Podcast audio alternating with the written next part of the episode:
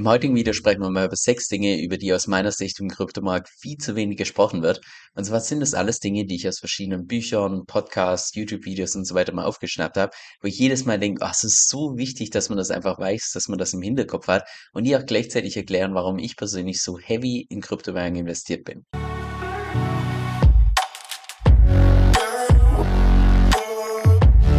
Lass uns einmal direkt mit dem ersten Punkt starten, und zwar die tatsächliche Inflationsrate von Bitcoin.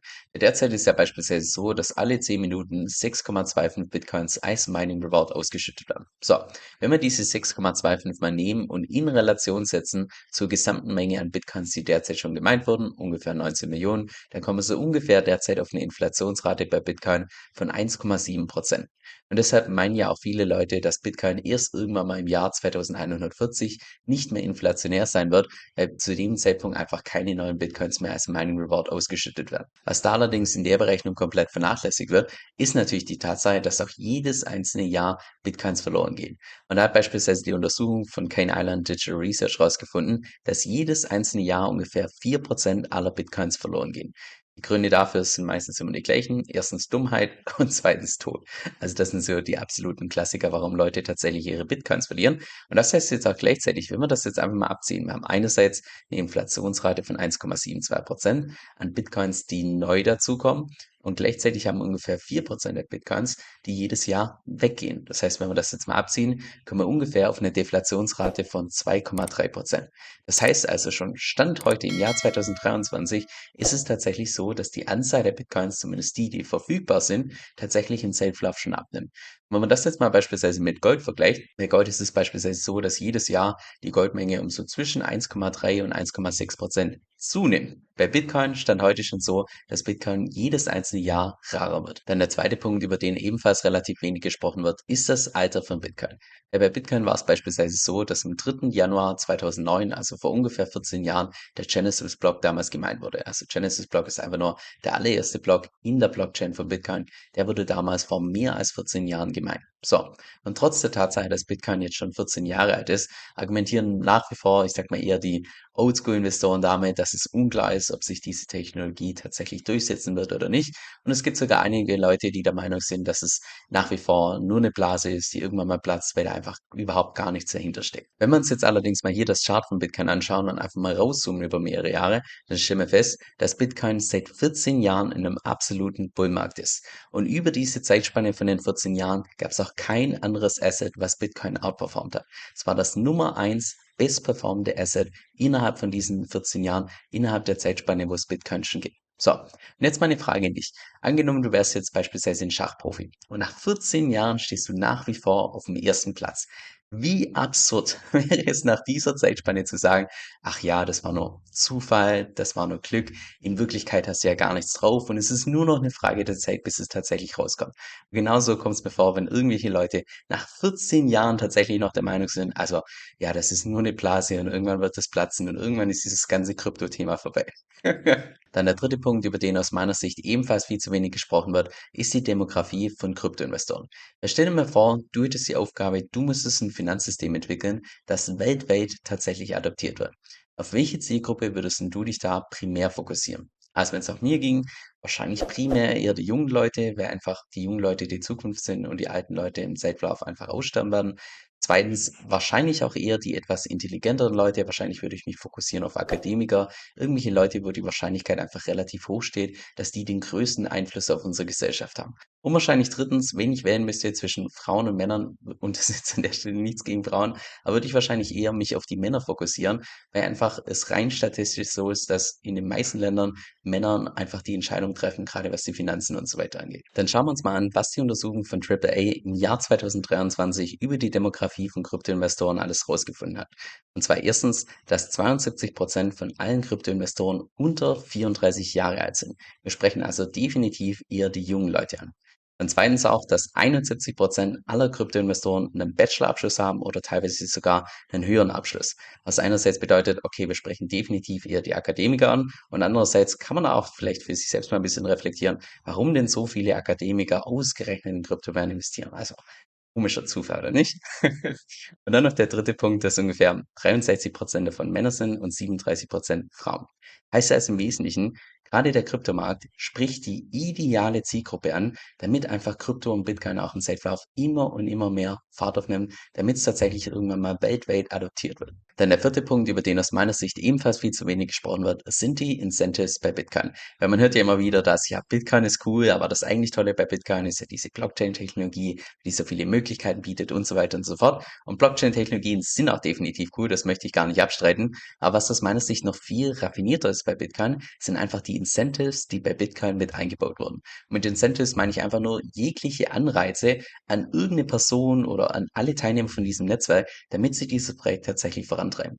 Wenn man mal berücksichtigt, dass Bitcoin damals im Jahr 2009 von einer anonymen Person oder Personengruppe gelauncht wurde, ohne eine Marketingabteilung, ohne gar nichts und hat es dann geschafft, innerhalb von zwölf Jahren, noch vor Facebook, vor Tesla, vor Google, vor Amazon, vor Apple, vor Microsoft, innerhalb von zwölf Jahren zu einer Marktkapitalisierung von einer Billion zu kommen, noch vor diesen ganzen Unternehmen, die eine Marketingabteilung haben. Das sagt einfach mal, wie raffiniert diese Incentives bei Bitcoin tatsächlich aufgebaut wurden, sodass es im Prinzip sich immer weiter einfach weiterentwickelt und von Leuten vorangetrieben wird. Und da habe ich auch vor kurzem erst bei Twitter einen interessanten Thread dazu gelesen, dass Bitcoin AI-Money ist, weil es einfach im Zeitverlauf sich immer mehr optimiert und die Incentives so ausgerichtet sind, dass es immer und immer größer wird und irgendwann mal zu so einem schwarzen Loch wird, dass es alles einzieht. Also auf jeden Fall ein interessanter Punkt, dass man da einfach selbst mal drüber reflektiert, inwiefern tatsächlich Bitcoin AI-Money ist, weil es sich immer weiter optimiert. Aber das zeigt auch einfach gleichzeitig, wie raffiniert diese Incentives von Beginn an aufgebaut wurden. Dann der fünfte Punkt, über den ebenfalls viel zu wenig gesprochen wird, ist mehr so die, ich sag mal, psychische Komponente in dem Moment, wo man in Bitcoin investiert oder auch beispielsweise in Krypto investiert. Weil wenn es nur nach mir ginge und sich jeder meiner Meinung entsprechend beugen würde, würde ich persönlich auch beispielsweise zwei verschiedene Namensänderungen vorschlagen. Und zwar erstens, dass man nicht mehr von einer Kryptowährung spricht, sondern von einem Krypto-Asset. Weil, mal ganz ehrlich, wer möchte schon in eine Währung investieren? Gerade langfristig gesehen möchte man ja immer in Assets gehen, um tatsächlich seine Kaufkraft zu vermehren. Außer irgendwelche Ausnahmeszenarien, wie jetzt beispielsweise Jahr 2022, wo ausnahmsweise auch mal Cash einfach über einen kurzen Zeitraum der best, die bestperformende Asset-Klasse sein kann. Aber das ist ja mehr die Ausnahme und in aller Regel möchte man ja eher für die Erhaltung und vor allem auch die Vermehrung von seiner Kaufkraft ja eher in Assets gehen und rausgehen aus den ganzen Währungen. Und zweitens halte ich persönlich auch für sinnvoll, dass wir irgendwann mal jetzt in den nächsten paar Jahren switchen und nicht mehr von diesem Bitcoin-Preis reden, sondern nur noch vom Satoshi-Preis, weil ab einem gewissen Zeitpunkt fühlt sich einfach Bitcoin rein menschlich gesehen, rein emotional einfach teuer an. Wenn du dann irgendwann mal, und das wird kommen, die dieser Zeitpunkt, wenn du irgendwann mal beispielsweise 10.000 in Bitcoin investierst und dann 0,01 Bitcoin bekommst, das macht einfach keinen Spaß, in so ein Asset tatsächlich zu investieren. Und genau deshalb rein nur wegen dieser psychologischen Komponente, weil der Preis von Bitcoin relativ teuer wirkt im Vergleich zu beispielsweise anderen Kryptoassets. Gerade deshalb investieren ja auch viele, ich sag mal mit ein bisschen weniger Kapital, investieren viel lieber in irgendwelche hochriskanten Altcoins, wo sie von, für ein paar Euro direkt hunderte Coins bekommen und so weiter, was sich einfach viel mehr anfühlt, wie man da diese 0,01 Bitcoin oder sonst was in seiner Wallet hat. Und jetzt noch der sechste und aus meiner Sicht mit Abstand wichtigste Punkt, und zwar, wenn du mal so ein bisschen die Historie zurückgehst, gerade beispielsweise das letzte Jahrhundert, und mal überlegst, noch vor der Erfindung vom Internet, welcher Faktor hat denn dazu geführt, dass Unternehmen unglaublich groß wurden und unglaublich schnell gewachsen sind? Würde ich persönlich sagen, wahrscheinlich der Nummer eins primäre Faktor, einfach Economies of Scale. Das große Unternehmen einfach einen Kostenvorteil hatten im Vergleich zu den kleinen Unternehmen und dadurch nochmal deutlich größer waren. So, durch die Einführung vom Internet, also Economies of Scale, gibt es natürlich nach wie vor, gerade bei irgendwelchen Fabriken und so weiter und so fort. Aber durch das Internet kam dann noch ein zweiter Faktor dazu, der Unternehmen nochmal deutlich schneller wachsen lassen hat. Und das waren die ganzen Netzwerkeffekte. So, und Netzwerkeffekte, das ist so ein Begriff, den hört man ganz oft im Kryptomarkt, aber die wenigsten Leute können sich da tatsächlich was drin vorstellen. Und zwar ist Netzwerkeffekt vereinfacht gesagt nur, dass etwas wertvoller wird, je mehr Leute es tatsächlich nutzen. Also ein Beispiel, Beispiel, Beispiel beispielsweise von Instagram. Wenn du die einzige Person wärst auf der Welt, die Instagram hat, dann ist dieses Tool komplett nutzlos für dich, weil was bringst du, wenn du da irgendwelche Posts stellst, Bilder hochlädst, Nachrichten schickst? Du bist die einzige Person, die das Ganze sieht. Wenn es jetzt allerdings noch deine beste Freundin oder dein bester Freund hat, ja, dann wird es schon ein bisschen wertvoller, weil dann kann man sich entsprechend austauschen. Aber wenn es dann beispielsweise die ganze Welt hat, ja, dann ist es das Tool, das ich auf jeden Fall brauche, weil damit kann ich ja dann mit jedem und so weiter kommunizieren.